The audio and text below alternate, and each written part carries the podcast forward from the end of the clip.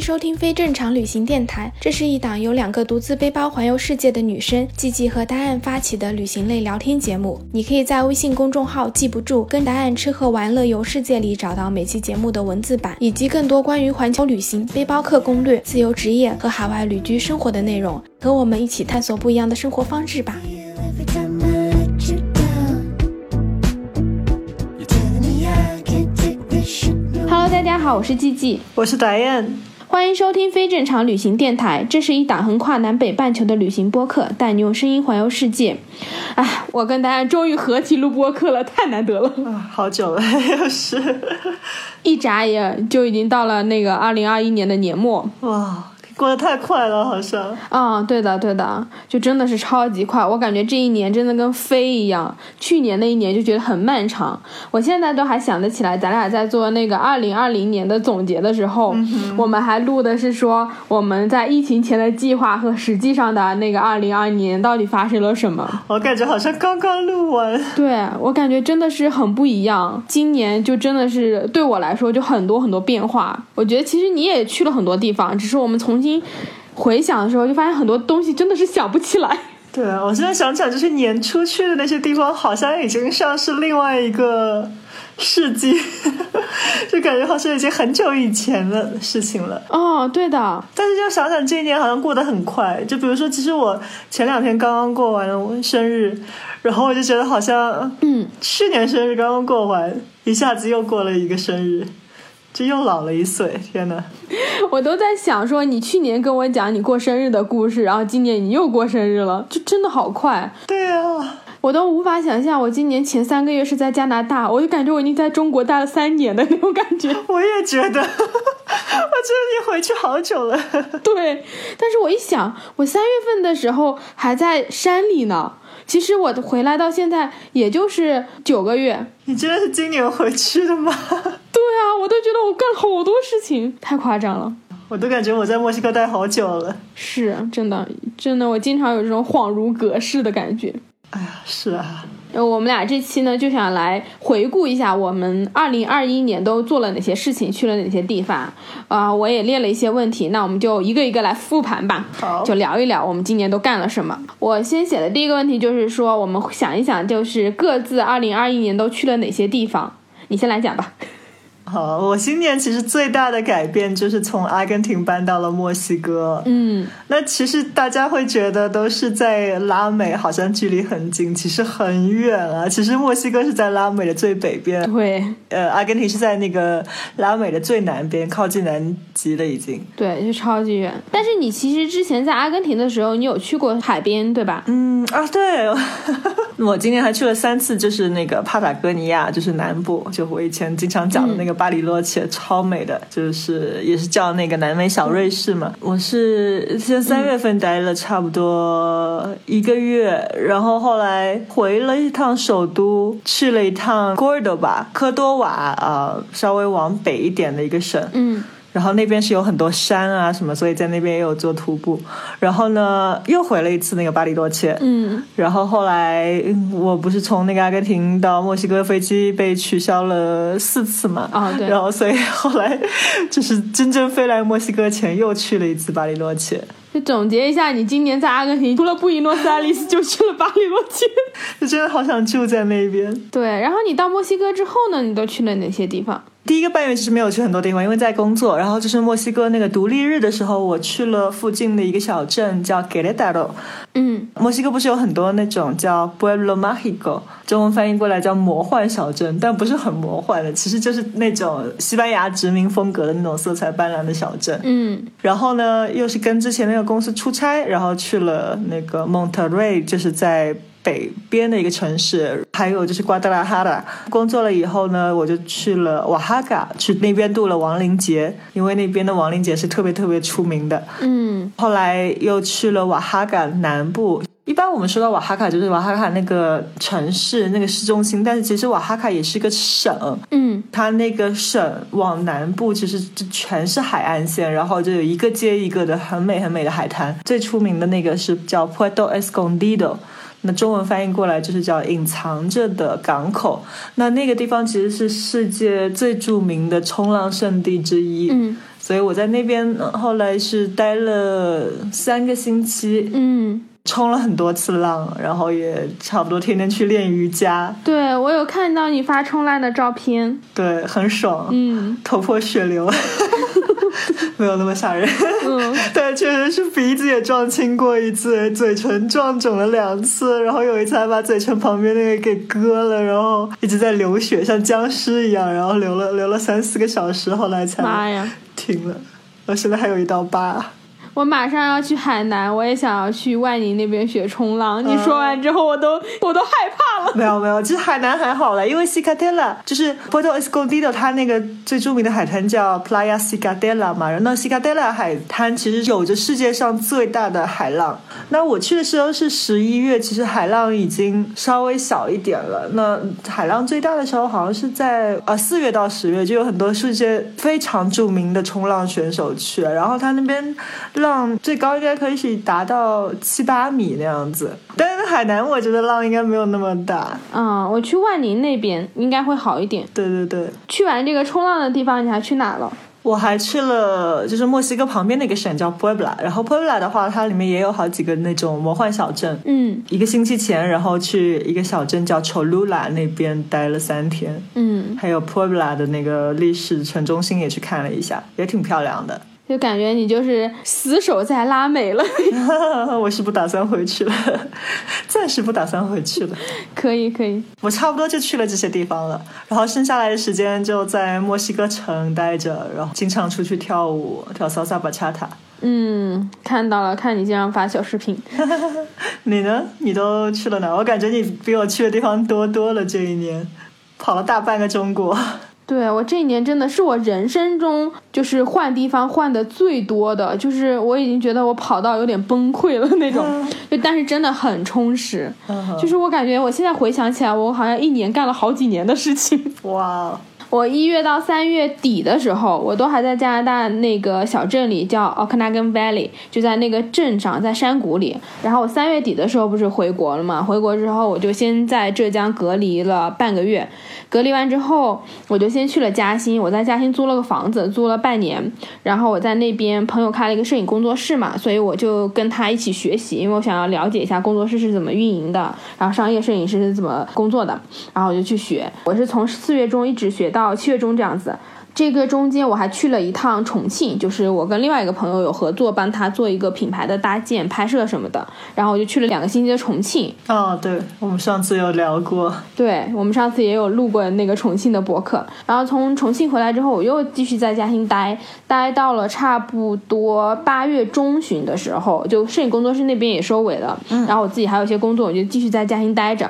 待到八月中的时候，正好有一个机会，我就可以去宁夏那边，然后我就去了宁夏、内蒙、腾格里那边去看那个星星。去完之后呢，我当时就是觉得，哎，我要好好玩一下，因为很多地方都是我上大学的时候去的，比如一三年、一四年，其实都好早之前了。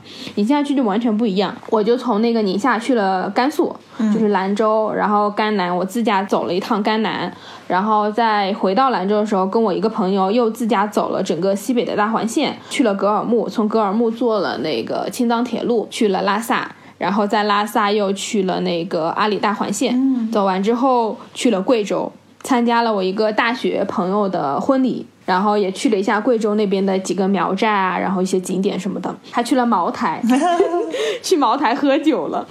喝的爽不爽？其实还好，因为那个白酒并没有像红酒那么爽，嗯因为你没有喝很久，你就已经很容易上头了。然后那个又很烈，重点是那个遵义就茅台在的那个嗯地方。东西非常辣，你就感觉你吃东西都已经快被辣死了，所以我并没有觉得我喝的很爽，还是喝红酒比较爽。但是还是去体验了一下。去茅台之后呢，我又回到嘉兴，就是把我很多的一些工作收尾什么的。十月中的时候，我就去了乌镇，参加了一个乌镇戏剧节，那个也非常非常好玩，就大家真的是乌托邦一样，年轻人在那里看话剧，各种即兴表演啊、朗读啊什么的，就超级开心。然后从乌镇戏剧节之后，我就开始了我这一年。最最最最辛苦，但是也是超级超级精彩的拍摄项目，就是我做了一个一百个陌生人的拍摄项目，然后就是去全国各地拍不同的陌生人，那个就是有点像是艺术共创，就是我也不限制你要拍什么，你可以告诉我你想穿什么衣服，去哪些地方，然后想拍谁，就全都可以。然后你告诉我，然后我去记录，跟每个人一起聊天，然后走路。其实经常一场拍摄我都要花一整天的时间。嗯那个拍摄就是非常高强度，因为可能预约我的人是全国各地的。嗯哼，十月底我开始拍摄，我从杭州去了北京，然后北京待了两周，又从北京去了青岛，然后烟台、威海去了武汉，然后又从武汉回了杭州，在杭州待了一一两周，又去了南京、苏州、无锡，然后又回了杭州。其实只有一个多月吧，一个月多一点的时间就已经到处飞，跑了各种各样的地方，拍了差不多三十个人。哇，这么多，就是那个工作强度超级大，然后我就觉得哇塞，就是很精彩，每天都能听到很多很多人很精彩的故事，到处拍摄，就去逛那个城市最有趣的一些街道，然后每个人他们自己给自己设定的那个想法都是不一样的，有些人就可能想要拍写真，然后有些人就带我海边去走，然后有些人跟我一起去骑车，就是每个人都有各种不一样的体验，就很像是 A M B N B 的那种那个城市的那个 city tour 的那种感觉。啊，还挺好的。你就去一个城市，然后就跟着当地人各种走。嗯哼，但是你要想，我在一个半月内参加了三十场 sitting tour，就是全程大部分时间在走路、讲话、拍摄。到了十二月中的时候，我就觉得不行，我已经身体上完全吃不消，因为我后来又去上海拍了两周，嗯就是那个强度太高了。我在十二月十几号的时候，我就飞来大理了。我现在就是在大理待了两周，什么都不干。我在大理的第一周超级好笑的，嗯我就是一句话都不说。如果朋友叫我出去吃饭，然后我就跟他一起出去吃；如果朋友不叫我吃饭，我就每天待在客栈，然后走到街上随便吃一点。我就觉得我已经没有任何能量了，我需要养一养。说话说的不想再说了。对，就是太累了。但是我现在养的比较好了，就是充完电了。接下来我下周一的时候就要飞到海口那边，然后在海南那边拍摄。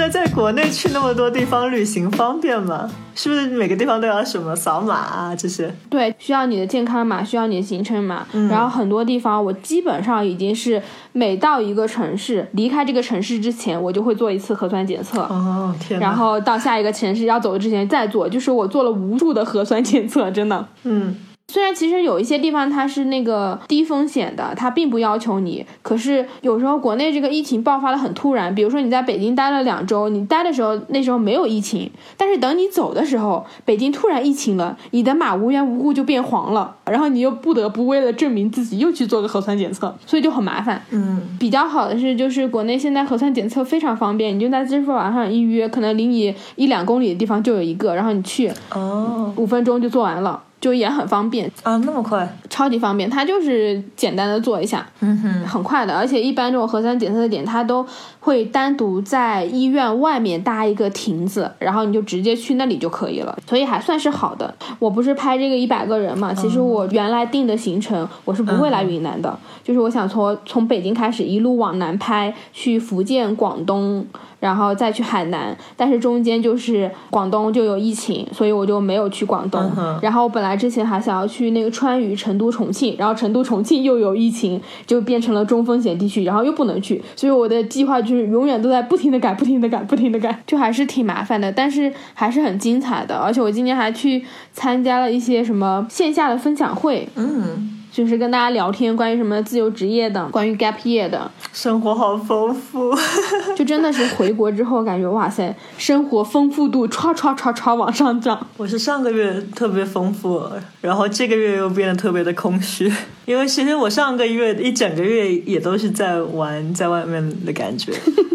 就整个十一月，嗯，对，其实我我也是，就是从十月的中下旬就开始到处跑，然后整个十一月都在外面，然后到了十一月底才回到了墨西哥城。嗯，那回来了以后就有点无所事事。慢慢找一找，就又会有很多事情可以干了。哎，那你在去过的这么多地方里面，你最喜欢的一个地方是什么？怎么说呢？就是我去过的每个地方其实都很不一样。就是我公众号啊什么也也写了很多次巴里罗切，那边真的是超级美。如果你喜欢自然的话，我觉得那边就是去多少次都去不腻的。而且就是嗯每一个季节去都不一样，因为我其实第一次去那边是在二零二零年初的时候，那个时候还是春末夏初，嗯所以去爬山的时候，就是那些树叶都是比较绿绿的，然后还有很多很多的野花。等到我后来四月、五月份去的时候，就是秋季，然后那边秋季就是真的是美到像童话一样的，所有的叶子都是不同的颜色的。然后你越往山上爬，那个叶子就是越红。然后我去到有一个地方，就是要爬六个小时上去，爬的时候一路上就是那种叶子各种各样颜色，黄的、红的、橙的、绿的。爬到呃顶上的时候，然后从那个顶上的木屋再 que 再往上一个小时，就有一个很大很大的山谷，然后那个山谷所有的叶子都是红色的，然后小木屋周围有一个很大的湖，然后那个湖周围的叶子也全都是深红色的。嗯再往上一点还有雪，白雪覆盖，就超美。冬天的话，其实巴黎洛街会下挺多雪的，所以冬天那边就会成为阿根廷一个著名的滑雪胜地。那很多阿根廷人或者欧洲人都会去那边滑雪。墨西哥的话呢，瓦哈卡我其实六年前去过，但是从来没有去那边体验过亡灵节。然后，其实，在墨西哥体验亡灵节一直是我的心里的一个就是梦想，你知道吧？因为嗯就看了也是已经受很多电影的影响了，一直很想体验。哦那其实听说体验亡灵节最好的地方就是一个是瓦哈卡，另外一个叫米奇瓦干。但是米奇瓦干其实这个地方我是这一次来墨西哥听了很多次，但我以前是不认识那个地方的，所以我就想着啊，我要去瓦哈卡。嗯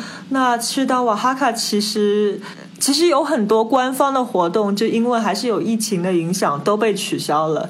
就听说往年是非常非常热闹的，有花车游行啊，有各种各样的活动。但是今年的话，所有官方的活动都取消了，但是所有的那个小镇还是被装饰着各种各样亡灵节的装饰，那种骷髅头啊，然后还有那种嗯黄色的那个花，就那个花，如果大家有看就是那个《寻梦环游记》电影的话，就可以看到，就是所有那个桥啊、路啊，不是都是撒上那个橙色的花，然后啊、亡灵就是会沿着这个花来走到回到他们的家里。嗯。然后呢，嗯、今年其实外国人也蛮多的亡灵节，然后所以那个街上就各个地方，就街角啊、路口啊都有可以化妆的地方，所以我也是化了两次。嗯。第一次是把我的半个脸画了一个骷髅头，然后第二次是把整张脸画了一个骷髅头，头上还戴了黄色的花的那种。街上很多人在卖那个花，有些是用真的花做的。那我的那个就是，我当时其实嗯去之前三个星期找瓦哈卡的住宿，全程的住宿都满了。比如说我平时经常订青旅的那个 Hostel World，直接输瓦输瓦哈卡进去就没有跳出来任何地天哪方。后来跳出来一个是一百三十七公里以外的一个小破客栈，然后 Booking.com 也除了那些很贵的酒店，其他都满了。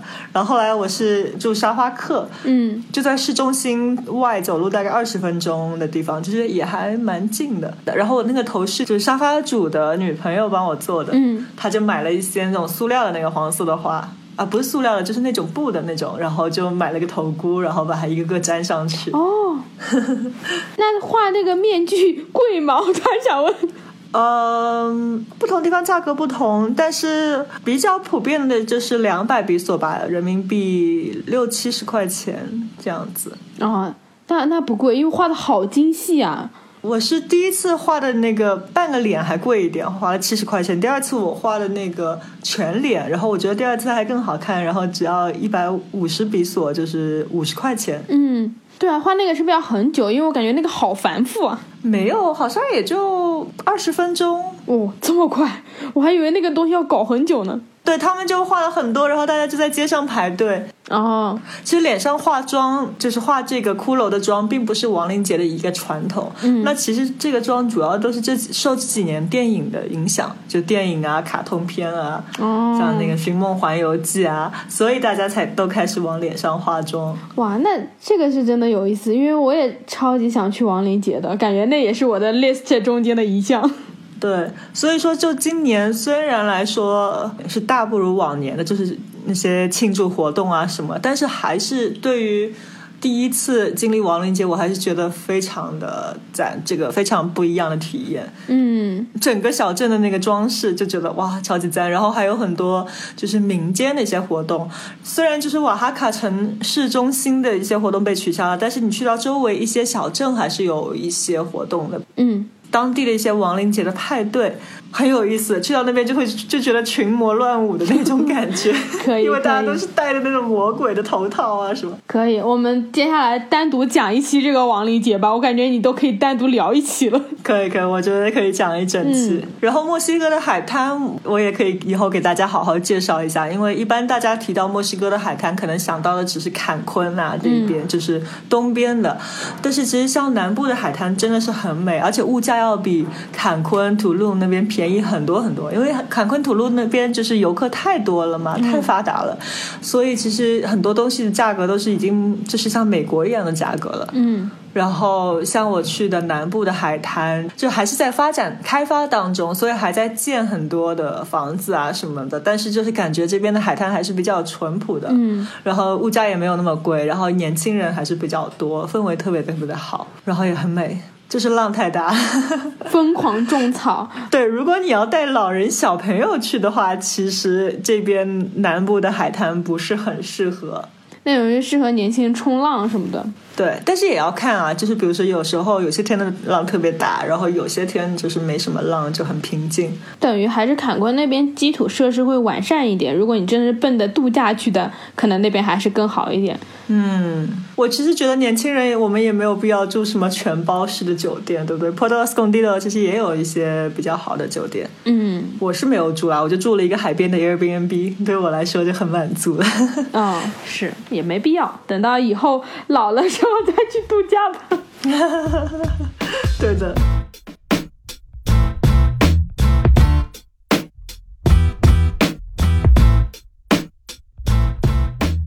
那你最喜欢的旅行地是哪里？我今年其实最喜欢的就是阿里。嗯哼，我回来之后才下的我的高德地图，然后我就从四月份开始点亮，我现在看见全国已经点亮了一半。我真的去了很多地方，今年就是让我真正觉得印象特别深刻，而且就是会想要再去很多次的地方，就是阿里地区。就是去了阿里之后，我才发现它整个地形地貌是完全不一样的。比如说你从西藏刚出去的时候，就全都是雪山啊什么的，然后中间你就会有草原，草原完了它可能有很多很多的神山啊、圣湖，然后甚至有一些地方它是有戈壁滩，还有沙漠的，就真实的沙漠。去之前我没有想象过在西藏你还能够看到沙漠，但是真的是有的。我也不知道西藏有沙漠。然后就是你会感觉它的地貌是非常完全的，可是同时呢，不只是自然的景观，它也有很多这种宗教的、当时的历史的，就是各种各样的风景都是可以在这一条线上都能满足的。所以我是觉得啊，真的可以去很多遍，而且主要是那个风景真的是足够震撼。挺 好的，我也好想去啊。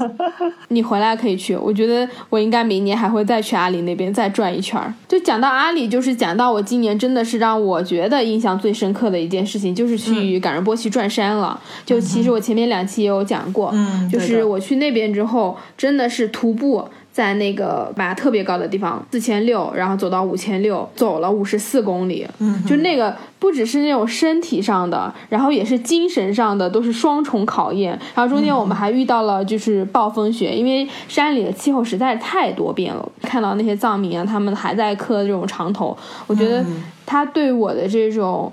不说这种震撼程度，但是他对我的那种启发性是很大的。我好像就通过那次转山之后，就想明白了很多事情。你可能在那个时候徒步的时候，你的身心是比较专注的，就很适合你去思考。它就像是那种转山冥想一样，对我来说。然后我真的是在转山的过程中就想清楚了超级多的事情，所以我觉得那个是对我来说是印象非常深刻的一件事情。哎，顺便提一下，你说到这个转山，我就想到就是藏传佛教，不是很多人就是一路朝圣过去嘛？嗯，其实西方宗教也也有，对，就是上个星期去了那个 Puebla 嘛，然后从那边回墨西哥城的时候，我就看到很多人就是在徒步的在公路上面走，然后都背了一个包，然后包上面很多就是放了一个那个圣母还是耶稣的旗子或者十字架那种。嗯，对，然后他们也是一路走一路走，嗯呃，走到墨西哥城。就十二月十二号，可能有几万人会聚集在那个瓜达路佩，就是在墨西哥一个大礼拜堂里面和外面。我我有看过那个嗯照片，本来我很想自己去看一下，但别人都说我疯了，你为什么要去看？所以没有去。但是就是我看那个谷歌上面的照片，就是几万人里面外面全都是塞满了人的那种。嗯今年你有有让你最开心的一件事吗？是什么？嗯，我觉得今年最让我开心的一件事就是我开始拍一百个陌生人了。哦虽然那个东西真的让我非常非常的累，可是，在拍摄的过程中，我觉得收获到了很多东西。因为我想，我之前一直在国外生活，嗯就是身边的那个人太少了，你总觉得你活在你自己的那个小圈子里，嗯很难找到就是跟你有同频共振的人。嗯哼，回来之后，我才发现哦，原来中国人这么多，然后大家人口基数够多，你总是能够找到一些人，他是能够认同你的想法嗯能够理解你的想法，然后你跟他是可以很愉快的聊天的。就这件事情还是让我蛮开心的，所以我还蛮开心，就是我自己做了这个拍摄项目的决定，去认识了很多很多人。因为对我来说，其实我一直就懒得社交，然后让我去见这么多人，说这么多话，我觉得已经算是走出了我的舒适圈。然后确实也是给我带来了很大的收获和改变。这个是我很爱干的事情。我觉得下次我可以跟你合作，你来拍摄，我来跟人聊天。我不是说我有社恐，就是我也很喜欢跟人聊天，就聊天过程中交流完全没有问题。但是我就是很不愿意，就是一直找各种人聊天，嗯就是我不是那个主动会聊的人，所以我一定要做一个项目出来，然后比如说啊，这是一个拍摄项目，这是一个什么艺术共创项目，然后我才会主动去找人，否则的话，我就是懒得主动去找人。我跟你相反的，我是那种嗯不能之后沉淀下来做事情的人。嗯，但是我特别喜欢跟不同的人聊天。我可以，我旅行当中可以每天跟不同的人去聊天。就是我总觉得我要聊到一些能够带给我启发的人，即使我们不是同频的，或者我们生活圈、想法完全不一样，这些都是 OK 的。不管你是生活在哪里的人，你是什么样的认知，甚至你有很多偏见，这些对我来说我都是可以聊的。但是我就是会觉得我在聊天过程中我是有所收获的。如果那种纯粹无意义的聊天，我是没有办法的。就是每天啊你吃什么了，干什么了，就这种我就觉得很无聊，我就完全不行。对，我觉得旅行当中，我们之前也有做过一期，就是说旅行当中我们碰到很有意思的人，因为很多人都很有故事啊，大家都有很不同的背景。对。对，当然我也碰到过很无聊的人，我也有出去跟人家聊天，然后就全程像别人在采访我一样的，然后不断抛问题给我，然后刚回答一点点又不能回答深入就被打断，然后人家又抛给我另外一个问题，我就很苦恼，就是说你给了我那么多问题，又不让我讲完。啊，对对对，上次我们聊过。对我是习惯倾听观察的那种，所以还是蛮蛮开心自己做了这个项目的。那你呢？今年觉得最开心的一件事情是什么？不知道啊。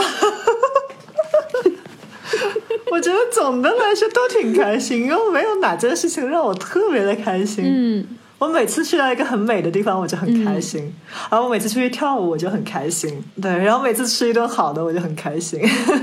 你今年有没有什么让你特别伤心的事情？有啊，就是在阿根廷的无数次心碎啊。想想就好笑。说是阿根廷别为我哭泣，其实我为阿根廷不知道哭泣了多少次。啊，笑死了，真的是。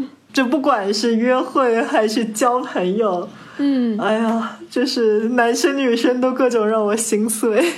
对，还有手机被抢，就最后，哦，对的，就最后离开阿根廷的时候是最心碎的事情，真的是心碎了一地，然后又被踩了几脚的那个感觉。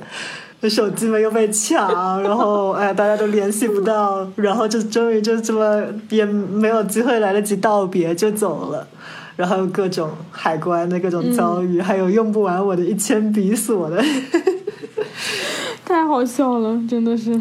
这大家可以倒回去听一下前面两期，对，返回去听那期播客对的，对。对的，挺伤心的。其他时间我还都还蛮开心的。嗯，那还好，其实都是小事情。对，我觉得我伤心也是因为我太爱阿根廷了，然后我觉得阿根廷没有那么爱我。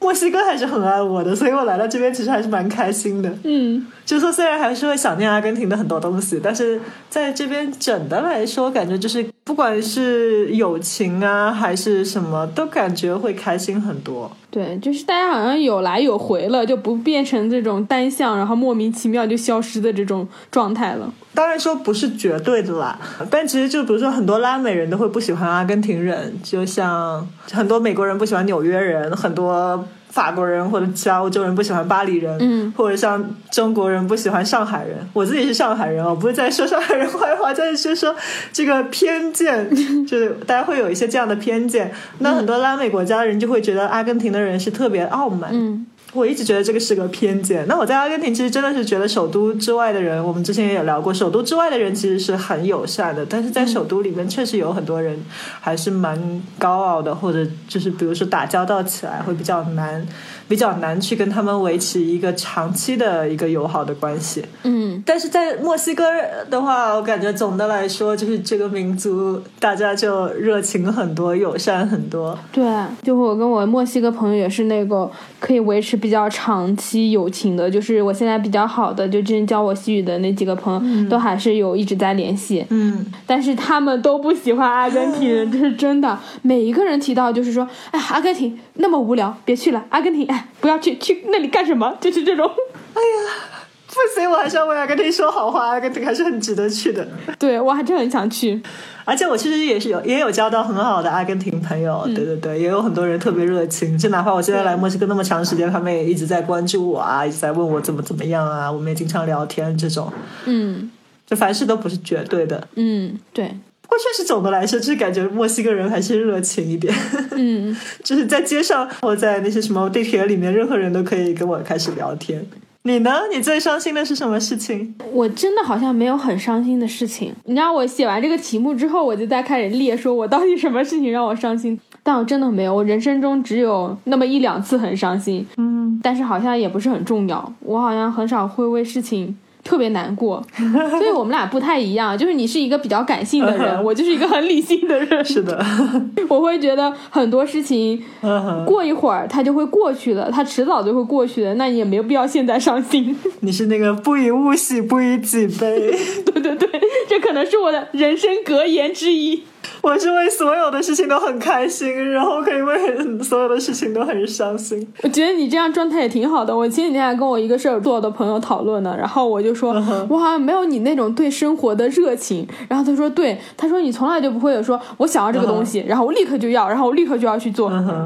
我说对，我不会，因为我永远就是想要这个东西，然后我想一想，哎呀，觉得可能有点麻烦啊，觉得可以延迟满足，然后我就会慢慢的，啊也不是那么重要，嗯，就会把自己就心态平和，然后他就会吃什么东西，他要立刻马上去吃，嗯然后要做什么就立刻马上去做。啊，对啊，我也是。难道射手座都是这样子的吗？我觉得可能是，就是一定要满足自自己的那种情绪的价值。对，其实我觉得我没有什么，就是情绪很平静的时候。嗯，其实我基本上大部分时间都很开心，就别人看我一直觉得我是特别开心的一个人。嗯，只要不开心的时候，我就是真的很不开心。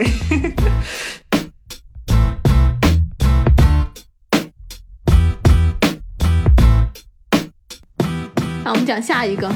你做过的最勇敢的一个决定是什么？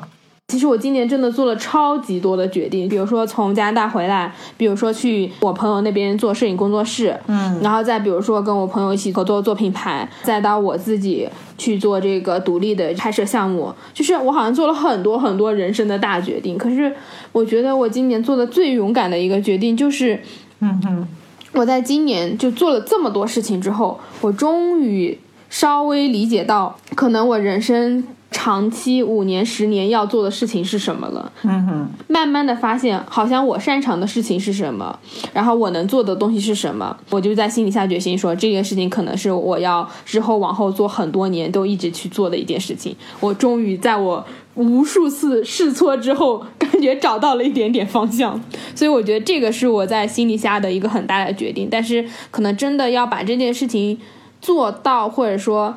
做出来有一个可能大家能够看得到的结果，至少要一两年之后才会有这样一个呈现。就包括可能我现在在做的一百个陌生人的项目，也是其中的一个。可能整到明年的时候，明年底或者后年，大家才会看到我真正要做的这些事情。但是我真的是算是做了一个比较大的决定吧，就是嗯有一些事情，我终于觉得说，哦，可能要做长远一点了。嗯，对，那你呢？你觉得你今年做的最勇敢的一个决定是什么？我觉得其实我没有做什么很勇敢的决定。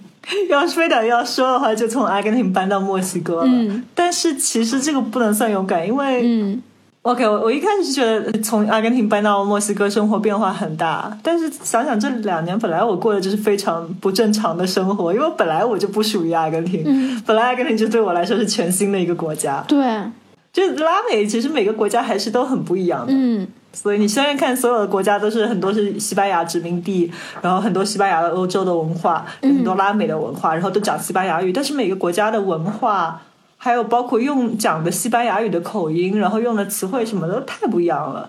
所以虽然是我的啊，我的西班牙语很流利，然后我觉得我对这些文化也很了解，然后来到墨西哥以后，我觉得又有很多东西要重新开始去适应，重新开始去学习。对。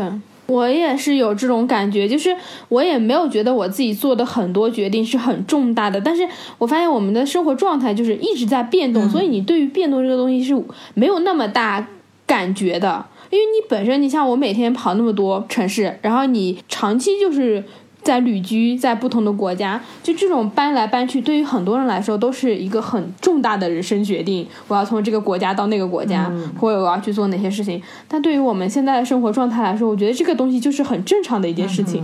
嗯，你要去做，然后你就去做了。对，还有一个不算一个很勇敢的决定，但是算，嗯，我就自己觉得做的挺勇敢的事情，就在西卡特拉冲浪，就刚刚提过的，嗯，说说说，就是我之前也是在那个南非嗯。和在斯里兰卡冲过浪，但是。那个时候去冲浪的地方都是那种适合初学者冲的浪，所以那个浪都很小。嗯，我从来没有觉得恐惧过。那西卡 l 拉的浪有时候真的是很大，就冲的时候还好，就是嗯到了海中央，然后有浪来了，然后我站上冲浪板，借着那个海的助力往回走的时候，那个感觉是很好的，而且我已经可以蛮好的驾驭了。但是我最恐惧的时候就是。往回走的时候，因为经常是冲到那个接近岸边了，然后我想往回，然后就看到巨大的浪，好几米高，也没有几米高，但我感觉很高很高，反正在海里看，然后就一个接一个的打来，哇，就很恐怖。然后有几次我就自己没有办法自己就是回去到海中央，然后就还有几次要靠那个教练过来救我，然后把我拖回去。哦，明白。冲浪是是蛮可怕的，因为它还是很危险的一项运动。嗯，对，但是你真的是 catch 到一个海浪，然后你站在冲浪板上，很好的驾驭它的时候，那个成就感是很爽的。嗯，对我也是，我看了好多冲浪的视频，我觉得好帅，我就很想去学。是的，但是我后来就是听说那些冲浪很好的人都是这种五岁六岁，就是小朋友就开始冲了，然后就想算了，这辈子我达不到那个水平了。对，我觉得想要真的是认真冲浪很好，你真的是要长期去海边住着，住个半年一年，然后天天冲。这个就是让我今年觉得蛮恐惧的一个事情，蛮骄傲也蛮恐惧的一件事情。那你呢？有没有什么让你最恐惧的事情？我觉得我今年恐惧的事情不是一件具体的，是一个状态，就是嗯哼，因为回来之后，我就感觉到真的是你在那个大环境的冲击。即使我回来都根本没有上班，但是我其实做了很多很多事情。嗯哼，我在北京、上海的时候，我同时感觉到，就是好像自己真的变成了那种节奏非常非常非常快的人。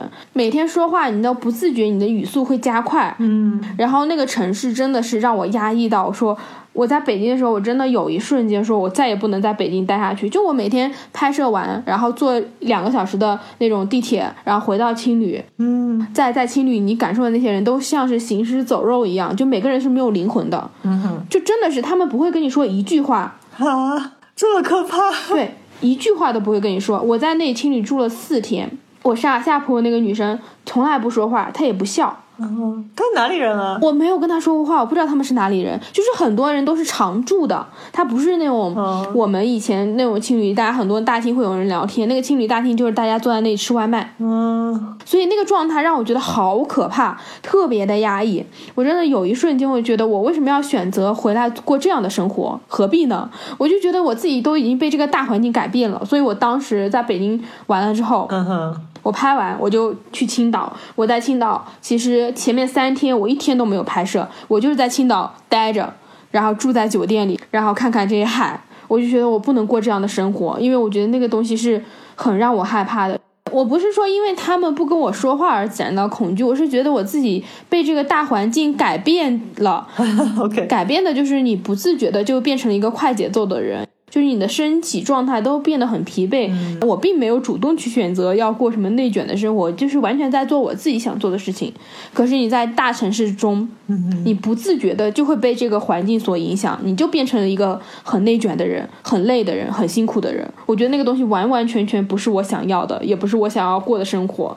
所以，我真的是觉得我的人的那个状态让我觉得可怕，让我觉得恐惧。后来我就从北京之后，嗯，我就没有在那个青旅住，我就直接搬到酒店去了。我觉得不行，我不能再过这样的生活。然后到青岛，我就在青岛海边就待一待，就接触一下大自然。那个时候你就感觉哦，你好像又回到嗯，回到你自己的状态，你能够思考，你能够想你自己的事情，然后你能够把你的生活节奏自动把控住。对，嗯，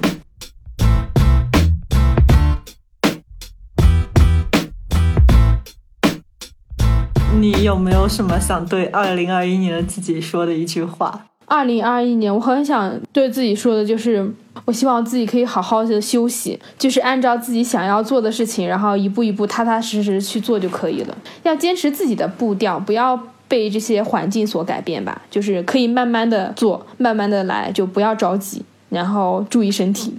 你呢？你有什么想要说的吗？我觉得二零二一年我还是算过得很充实的，然后嗯。也学到了很多东西。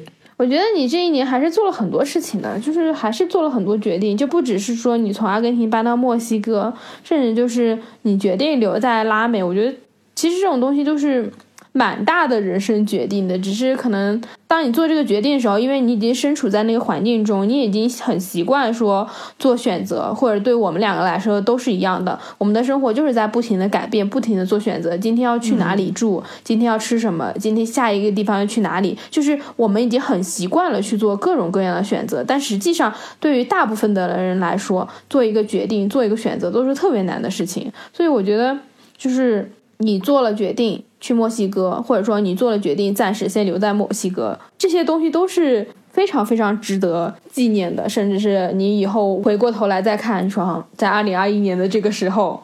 你做了这么一个决定，可能这个决定会影响到你往后好多年的生活。嗯就这些东西其实还是很值得纪念的，也会觉得啊、哦，好像我们录这样的一个播客，就可以把这些事情给记录下来。对，我就希望就是，嗯就我觉得我自己应该要更自律一些，嗯然后能够更高效率一些，嗯找到自己真正想做的事情，嗯，然后去把它做好。可以的，肯定可以实现的。那你对明年你有什么计划，或者说你有什么期待吗？我对明年，哎，居然二零二二年了，我觉得好像很遥远。对啊，而且我们录播客的今天，国内是二十四号，正好是平安夜，没有几天就跨年了。嗯哼，平安夜，我们这边墨西哥也是 平安夜的上午。好快啊！我期待我可以过得更充实，嗯对，然后我也期待在这边有所发展，然后呢，可能再在拉美待个一两年吧。当然，现在就是世界一直在改变，嗯所以也很难说。对，如果能够找到一份稳定的工作的话，我可能会在这边多待几年。嗯，其实也蛮好的。期待新冠可以早日的过去，然后大家可以都平平安安、健健康康，全世界旅行又可以变得容易起来。因为现在关于新冠，你要旅行还是非常非常的复杂。对，就即使在国内，你知道我这次来大理，我住客栈真的就四十多五十块钱。我来大理之前，我都没有打算在大理古城常住的，我想说我要搬到沙溪，搬到边上的那些地方可以安静一点。嗯结果来了之后，我就也没有走，是因为这个地方已经足够安静了，根本就没有游客。原来那么商业化、那么繁华的一个地方，就真的是人都没有。你看到那个街上，就基本上每家饭店都是空的，就很可怕。就是疫情对于旅游业的这个打击真的是致命的。哇，我也挺希望，就是明年不要再有新冠了。不要再有，我觉得有点难。但是我希望，比如说疫苗，或者说这个医疗技术发展，可以让大家能够真正的出国旅行，嗯，比较自由的行走，这件事情是可以做到的。个人来说，你对二零二二年有什么期待？有什么计划？我自己现在比较简单的期待就是，我希望我能够把我这个一百个陌生人拍摄的这个项目做完，然后做完之后，我接下来还有一两个艺术项目是我明年想要去做的，可能会再去一趟西藏那边，就这就是可能在我工作上的计划和期待。嗯，然后就希望我好好的把这些事情给做完吧，我没有什么太多的期许。然后在这个过程中，我能找到一个地方是我比较想要定居的，然后就住在那个地方，可以相对来说比较稳定的待个一两年、两三年这样子。因为我觉得这种动荡的生活，其实你想从疫情前我就已经在各种搬家，山里住一住，温哥华住一住，然后又回国，然后各种跑。我们之前就已经聊过，很想要找一个地方定居。然后我现在也看了一些地方，就感觉嗯，好像有几个地方是可以列入选项。我对定居的要求已经不是那种什么几年了，我的要求就是我能住上半年到一年，对我来说就已经是长期了，真的。我就希望能够找到一个地方，可能相对长期的住在那里，这是我比较期待的。嗯，哎，我我们两个从来不期待爱情上的东西，我觉得我明年需要谈恋爱。有啊，我一直在期待这个，你知道吗？每年生日都在许愿许这个，但是从来没有实现过。算了，对，我觉得那些事情都是，比如说计划，你还是有可能实现的，因为你已经在，你知道你怎么去工作，嗯怎么去做完成这些事情。真正要期待的，我我觉得我要期待明年谈恋爱，对爱情是没有办法计划的。对，所以才需要期待。主要是生活状态，我的生活状态也太动荡了，就是没几天就换一个城市。嗯，对，这也就是为什么我想在这边安定下来一段时间。嗯我记得我们一年前也聊过这个爱情的，但好像也没有什么进展了。太要命了！除了碰上一些狗血的事情，我感觉我今年也没有碰上什么很精彩的。然后说真的让我觉得啊，这个男生不错，也完全没有遇上过。嗯只有让我碰上一些啊，天哪，怎么回事？我在阿根廷，其实我还有蛮多男生给我经常时不时发信息啊，我想你了啊，怎么怎么样？然后我说你在那么远想我有什么用？我在那边的时候又不好好对我，真是的。他们可能只是享受这些。哎呀，真的，真的太快了。去年的时候，我感觉我们俩写总结，我们能一条一条列出来干很多。但其实我们今年干的事情不比去年少。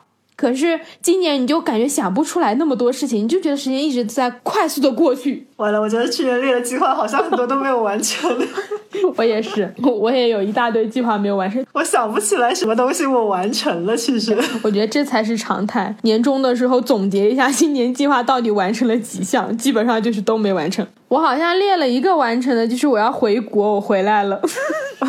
我还列了我要减肥，结果现在胖了好多。哎呦，太好笑了。我们这个混乱的二零二一年总结，代表了我们这个今年的状态，就是各种复杂又混乱。我还是觉得好像是今年才过了一半的感觉，你知道吧？那突然就十二月了。我也是，我既无法想象我从加拿大回来了，我又无法想象我居然在国内待了这么久，嗯哼，就是干了好多事情，然后也想不起来干了什么。这就是二零二一年。不知道大家听众朋友二的二零二一年都过得怎么样？对，大家也可以给我们留言。就是说说你们的二零二一年。对对对，有没有过得比我们好？但我觉得总体来说，我觉得我的二零二一年还是很充实的，有一种怎么说呢，疫情耽搁的那一两年就还回来的那种感觉，就是还是挺开心的。啊，那挺好的。我感觉还有很多想做的事情没有做的，只能扔到二零二二年了。对，没事儿，时间还很长，我们都扛过了新冠，我们还是可以继续活着，把这些事情做完的。对对，差不多，这就是我们二零二一年这个混乱又好笑的总结了啊！大家就是如果有什么对于二零二一年的想法总结，也可以在底下留言告诉我们。嗯那这就是我们这一期的播客了，咱们下周六的时候继续闲聊全世界，拜拜！拜拜，二零二二年见，新年快乐！嗯，新年快乐！Shh.